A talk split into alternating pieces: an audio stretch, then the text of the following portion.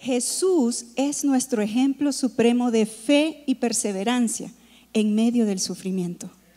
Y vamos a mirar qué estaba pasando.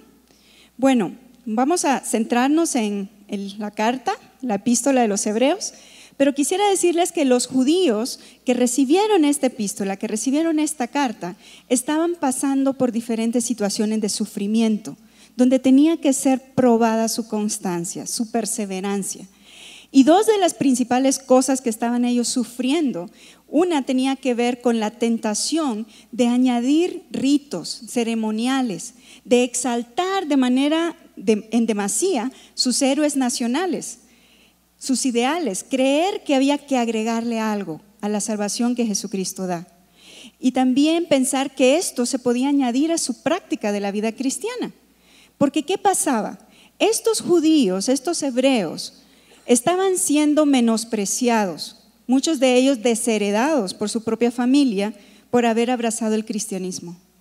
Judíos que no habían creído que Jesucristo era el Mesías, el Hijo de Dios, estaban reaccionando, los estaban marginando, pero no solo eso, también los perseguían y muchas veces sus vidas estaban en peligro y también las de sus familias.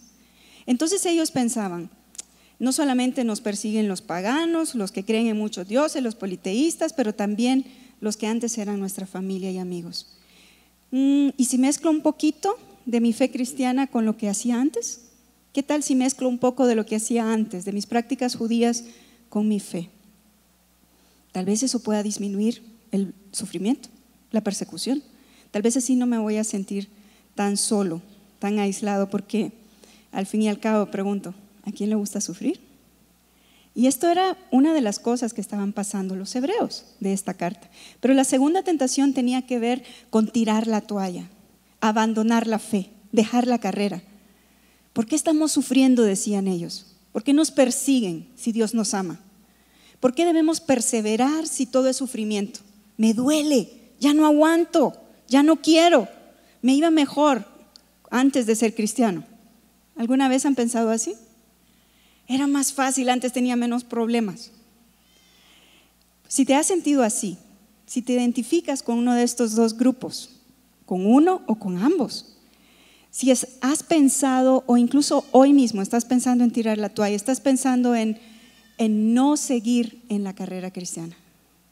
Yo quiero decirte que la epístola de los hebreos tiene muchas cosas para decirnos, muchas cosas para animarnos. No solamente a aquellos que la recibieron, pero a nosotros hoy, aquí, pleno 521 en Puebla. Y vamos a orar para que sea el Espíritu Santo quien nos hable hoy. Señor, te damos muchas gracias por tu presencia.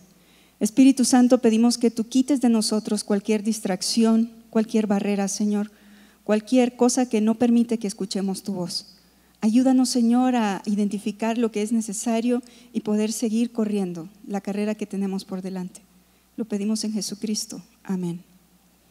Bueno, lo primero que hace el autor de Hebreos es demostrar de una manera sistemática a través de toda la carta que Jesucristo es nuestro modelo. Él es superior a todo y a todos. Jesucristo es nuestro ejemplo supremo de fe y perseverancia en medio del sufrimiento. Jesucristo es presentado aquí en la epístola de Hebreos como excelente, suficiente porque Él es superior a todo. Él es superior a los ángeles, Él es superior a la ley mosaica, Él es superior a Moisés mismo. Él viene de un sacerdocio superior, según el orden de Melquisedec, dice la Biblia, que era superior al sacerdocio arónico. Pero además, Él intercede por nosotros, por ti y por mí, en el cielo, y se solidariza con nuestra condición. Y, en este en este preámbulo que está en los primeros 10 capítulos de la epístola de Hebreos, vamos a llegar al capítulo 12, pero el 12 está conectado con el 11. Y el 11, si ustedes recuerdan, es el capítulo que muchas veces se ha llamado como la galería de los hombres y mujeres de la fe. En este capítulo 11 se mencionan a personas como Jacob, como Abraham, David, Raab, Sara, y todos los profetas y muchos más que no se mencionan por nombre. Personas como tú, como yo, que fueron testigos. Ellos llegaron a la meta. Y también la Biblia nos dice que algunos de ellos cometieron errores muy vergonzosos. Sin embargo, supieron continuar la carrera, supieron cumplir en obediencia y llegar hasta la meta por la fe puesta en Dios. Así que vamos a leer ahora sí y pido a las pantallas de la nueva versión internacional, voy a leer Hebreos 12 del 1 al 13. Y dice así, por tanto, también nosotros que estamos rodeados de una multitud tan grande de testigos, despojémonos del lastre que nos estorba, en especial del pecado que nos asedia, y corramos con perseverancia la carrera que tenemos por delante. Fijemos la mirada en Jesús, el iniciador y perfeccionador de nuestra fe quien por el gozo que le esperaba soportó la cruz, menospreciando la vergüenza que ella significaba, y ahora está sentado a la derecha del trono de Dios. Así pues, consideren a aquel que perseveró frente a tanta oposición por parte de los pecadores, para que no se cansen ni pierdan el ánimo. En la lucha que ustedes libran contra el pecado, todavía no han tenido que resistir hasta derramar su sangre y ya han olvidado por completo las palabras de aliento que como a hijos se les dirige. Hijo mío, no tomes a la ligera la disciplina del Señor, ni te desanimes cuando te reprenda, porque el Señor disciplina a los que ama y azota a todo el que recibe como hijo. Lo que soporta es para su disciplina, pues Dios los está tratando como a hijos. ¿Qué hijo hay a quien el Padre no disciplina? Si a ustedes se les deja sin disciplina, que todos reciben, entonces son bastardos y no hijos legítimos. Después de todo, aunque nuestros padres humanos nos disciplinaban, los respetábamos. ¿No hemos de someternos con mayor razón al Padre de los Espíritus para que vivamos? En efecto, nuestros padres nos disciplinaban por un breve tiempo, como mejor les parecía, pero Dios lo hace para nuestro bien, a fin de que participemos de su santidad. Ciertamente, ninguna disciplina en el momento de recibirla parece agradable sino más bien penosa. Sin embargo, después produce una cosecha de justicia y paz para quienes han sido entrenados por ella. Por tanto, renueven las fuerzas de sus manos cansadas y de sus rodillas debilitadas. Hagan sendas derechas para sus pies, para que la pierna coja no se disloque, sino que sane. Y vamos a ver un poco de lo que nos dice ese pasaje. Comienza diciéndonos en el versículo 1, Hebreos 12.1, que ese grupo de testigos, como en un estadio, nos está mirando para animarnos. Estos son los santos del Antiguo Testamento, que nos están diciendo que sí es posible llegar. Pero también ellos nos están recordando que hay ciertas acciones que debemos tomar. Y una de ellas es que debemos imitar a Jesucristo como nuestro modelo supremo en las adversidades. Y hay cinco acciones a las cuales se nos llama la atención en el versículo 1 y 2. Y la primera tiene que ver con desvestirnos, desvestirnos de todo peso, dice aquí. Y mientras estábamos estudiando y mirando, y yo estaba también en oración, pensaba qué pesos pudiéramos tener en nuestra vida. Cantamos himnos de adoración hace poco y me hacía pensar uno de ellos. Sabemos que el Señor nos liberó de nuestras cadenas. Él nos quitó los pesos. Ya no tenemos grilletes, ¿verdad? Pero a veces todavía parece que regresamos y queremos cargarlas. Volvemos a buscar el grillete. Ay, es que ya me había acostumbrado al peso que esto me ocasionaba, ¿verdad? Y nadie puede correr con peso. Nadie puede ejercitarse con peso. Y estos pesos, quisiera dar algunas sugerencias o alguna lista, pueden ser el peso de la culpa, ¿Cometiste algún error? ¿Un pecado? ¿Una mala decisión? ¿Algo que te avergüenza y que todavía tú no has dejado, soltado, perdonado? Tal vez tienes amargura, tristeza de una infancia que no fue ideal, de una infancia donde tal vez hubo carencias, abandono, pobreza, infelicidad, no sé, orfandad, maltrato físico, psicológico. Pudiera ser otro peso la falta de perdón, justificado o no, has sido lastimado y no has perdonado a mucha gente.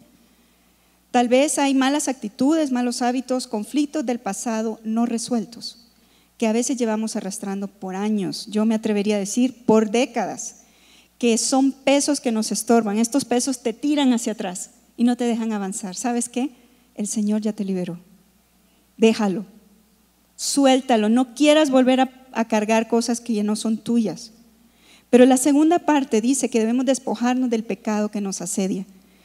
Y en algunas versiones combinan las dos ideas, porque el peso a veces, la amargura, por ejemplo, nos puede llevar al pecado.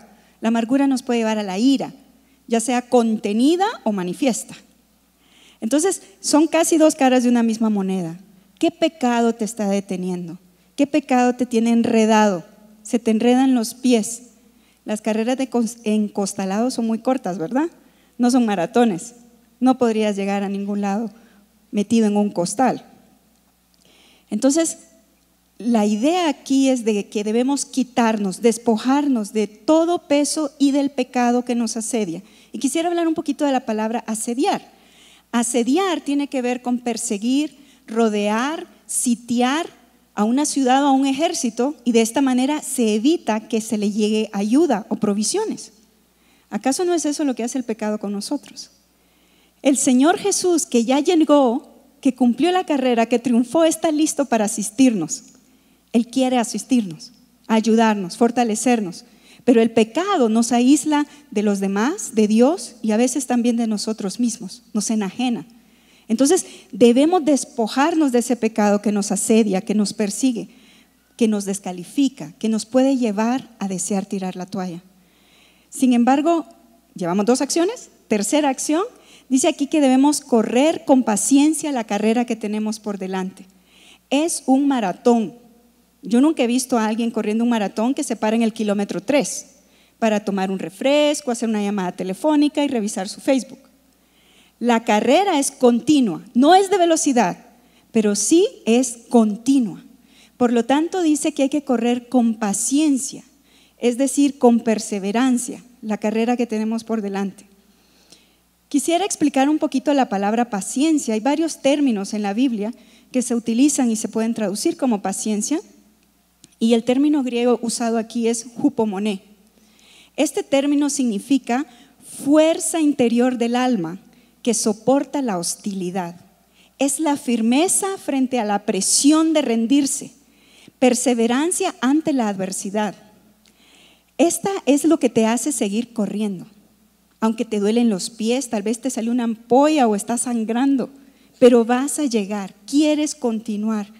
Es en la adversidad donde se prueba la paciencia. No hay paciencia sin adversidad. No hay jupomoné sin adversidad. Entonces es muy difícil estar sentados cómodamente y desear ser más pacientes o desarrollar músculos sin hacer ejercicio. O decía antes, adelgazar sin no hacer un régimen. Las cosas que valen la pena en la vida merecen un sacrificio. ¿Cuánto no más nuestra vida cristiana? Entonces, la paciencia se traduce en algunos versículos como soportar, soportar el sufrimiento. Quisiera cuando estábamos hablando del pecado, quisiera mencionar unos versículos que nos explican un poquito más detalladamente lo que es el pecado y después otros que nos hablarán de lo que es la paciencia. Vamos a ver el primer versículo que se encuentra en Colosenses 3, 5 y 9, por favor, para recordarnos un poquito de esas cosas que nos pueden distraer, enredar o desanimar. Colosenses 3 del 5 al 9 dice, por eso, den muerte a todos sus malos deseos. No tengan relaciones sexuales prohibidas, no sean indecentes, dominen sus malos deseos y no busquen amontonar dinero, que es lo mismo que adorar a dioses falsos. Todo esto hace que Dios se enoje con los desobedientes. Ustedes mismos se comportaban así antes de conocer a Cristo, pero ahora tienen que dejar también todo esto. No se enojen, no busquen hacer el mal a otros no ofendan a Dios ni insulten a sus semejantes, ni se mientan unos a otros, porque ustedes ya han dejado la vida de pecado y ahora viven de manera diferente. Y el siguiente versículo está en Gálatas 5, del 19 al 21, hablando sobre el pecado, sobre esas cosas que debemos dejar. Dice, todo el mundo conoce la conducta de los que obedecen a sus malos deseos. No son fieles en el matrimonio, tienen relaciones sexuales prohibidas, muchos vicios y malos pensamientos, adoran a dioses falsos, practican la brujería y odian a los demás, se pelean unos con otros, son celosos y se enojan por todo, son egoístas, discuten y causan divisiones, Son envidiosos, se emborrachan y en sus fiestas hacen locuras y muchas cosas malas. Les advierto, como ya lo había hecho antes, que los que hacen esto no formarán parte del reino de Dios. Fuerte. A mí me impresiona lo que dice aquí. Pero me llama mucho la atención también cómo se nos invita a despojarnos de esto, a correr la carrera y tomar la paciencia, la jupomoné. Y de eso nos habla este versículo siguiente en Santiago 1 del 2 al 4. Hermanos en Cristo, ustedes deben sentirse muy felices cuando pasen por toda clase de dificultades, de toda clase de entrenamiento, podríamos decir. Así, cuando su confianza en Dios sea puesta a prueba, ustedes aprenderán a soportar con más fuerza las dificultades. Por lo tanto, deben resistir la prueba hasta el final para que sean mejores y puedan obedecer lo que se les ordene. Que podamos obedecer lo que Dios quiere que hagamos. Para ello requerimos correr con paciencia. El cuarto versículo se encuentra en Romanos, capítulo 5, versículo 3. Y dice así, pero también nos alegra tener que sufrir porque sabemos que así aprenderemos a soportar el sufrimiento. El sufrimiento es como una, un ejercicio que hace que desarrollemos paciencia, resistencia. Y el último pasaje lo dice el apóstol Juan y se encuentra en Apocalipsis 1.9. Y dice así, yo Juan soy su hermano en Cristo, pues ustedes y yo confiamos en Él, y por confiar en Él pertenezco al reino de Dios, lo mismo que ustedes. Tengo los mismos problemas y dificultades, pero también tengo la fuerza que Dios nos da para soportar esos sufrimientos. En estos últimos tres pasajes, en contraste con los anteriores donde nos hablaba del pecado, aquí nos habla de la resistencia que se desarrolla, la paciencia, la jupomoné, para llevar a cabo la carrera que tenemos por delante. Y esa es la siguiente acción, la cuarta. Esta carrera está por delante no corremos a lo loco, ¿verdad? Corremos hacia enfrente, corremos hacia adelante. Y esto se conecta inmediatamente con nuestra quinta acción. Dice que la carrera es con paciencia hacia adelante, puestos los ojos en Jesús. Fijados nuestros ojos en Jesús, puesta toda nuestra atención en Jesucristo. No distraídos, no estamos mirando el cronómetro, no estamos mirando la audiencia, no estamos mirando a los lados, ni estamos mirando el suelo porque nos vamos a caer, no estamos mirando atrás porque ya nos despojamos de los pesos y pecados. No estamos ni siquiera imaginando o ilusionados con la recompensa, aunque la recompensa es real y sí va a ser dada a nosotros. Estamos con nuestros ojos puestos en Jesús. ¿Y por qué debemos poner nuestros ojos en Jesús? ¿Por qué es tan importante esta quinta acción, esta quinta decisión? Y estas acciones las debemos de tomar de forma individual y constante.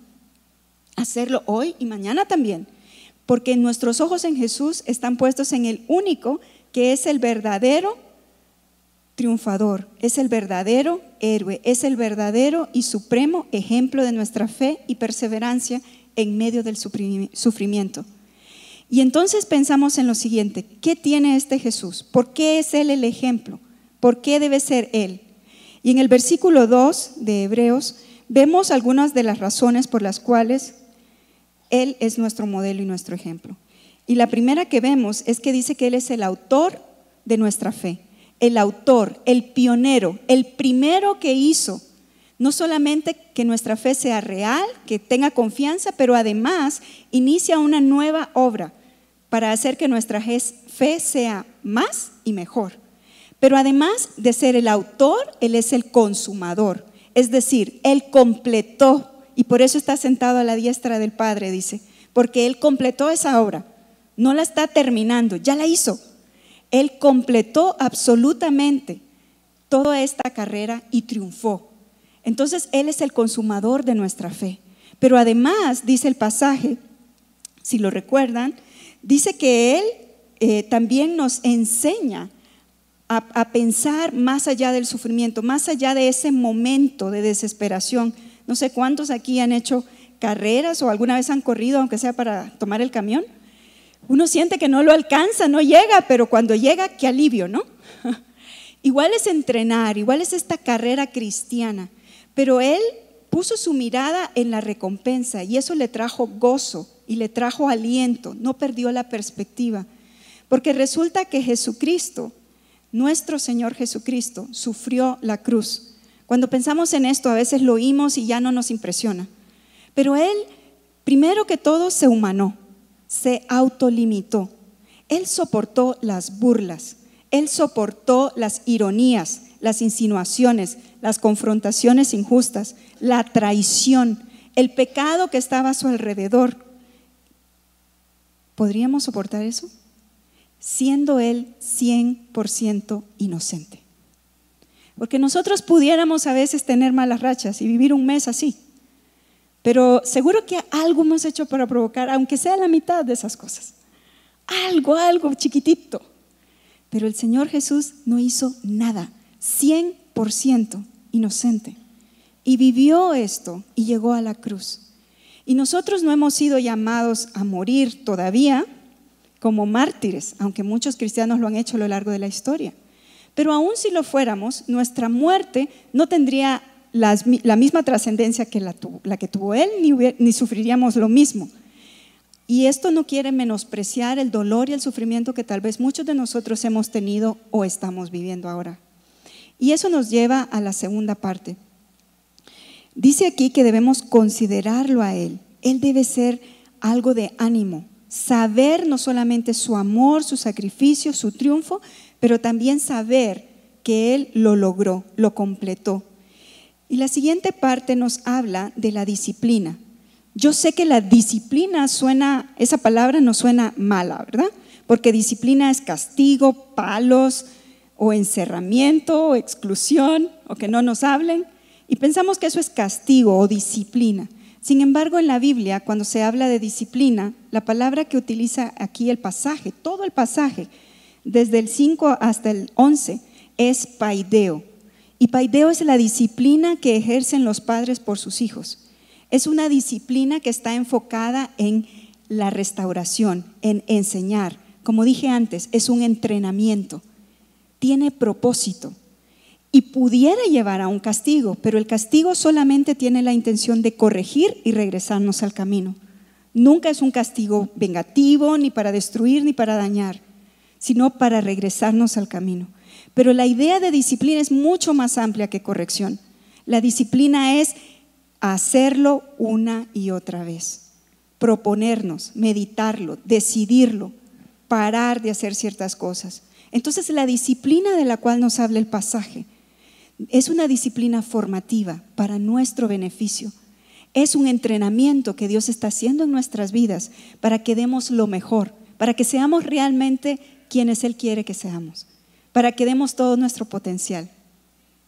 Es una disciplina planificada. Y yo pregunto, ¿qué cosas deberías tú de dejar? ¿Qué pesos, qué pecados deberías tú de dejar? Tienes que planearlo.